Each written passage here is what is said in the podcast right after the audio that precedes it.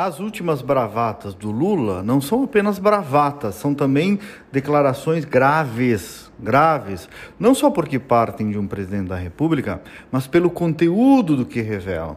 Ambas sobre o Sérgio Moro, por sinal, antes de, de analisar até essas bravatas, uma observação política. O Lula conseguiu, em dois dias, com duas declarações, recuperar e reposicionar completamente a figura do Sérgio Moro como peça central da sua própria oposição, inclusive recuperando a reputação do Moro junto ao público que ele tinha perdido. Soma-se essas declarações à investigação que revelou um plano para matar o senador, mais ainda ele se reforça e se posiciona então como uma figura relevante do cenário político nacional, resgatando todo o seu histórico como juiz da Lava Jato e como ministro da Justiça de combate ao crime organizado e à corrupção.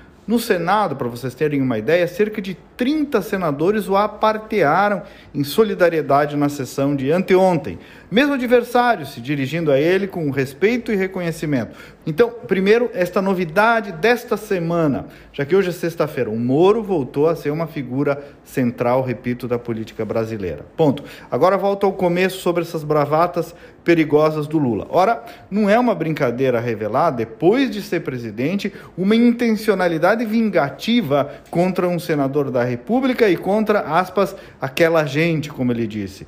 É grave porque vem de um chefe de Estado, de um chefe de poder que não pode mover-se por vendetta, porque isso é antidemocrático, é ilegal, é inconstitucional. Então não é qualquer declaração. Aí ontem, não bastasse, veio Lula dizer de novo que esse plano para matar Moro, que foi revelado pela Polícia Federal, deve ter sido a armação dele, kkk, falou meio rindo, ironizando. Claro, aí veio o Moro, que já está até mais treinado para política, com tudo.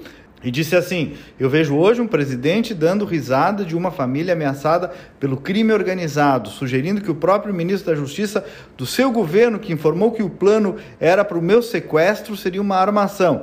Então quero perguntar: o senhor não tem decência?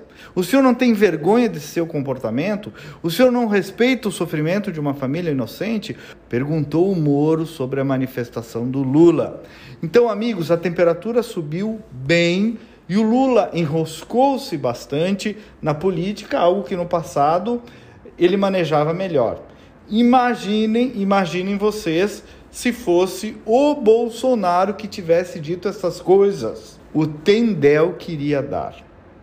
E por sinal, a propósito, quem mandou matar Sérgio Moro?